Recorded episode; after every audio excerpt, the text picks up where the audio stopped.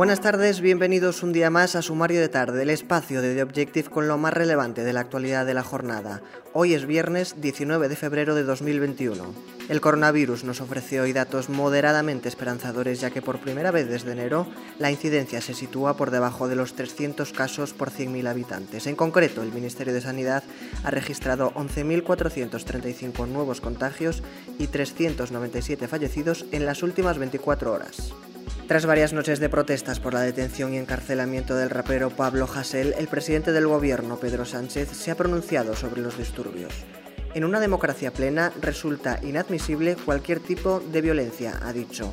No hay excepción a esta regla, no hay lugar ni situación que pueda justificar el uso de la violencia precisamente porque la violencia no es una libertad, ha añadido.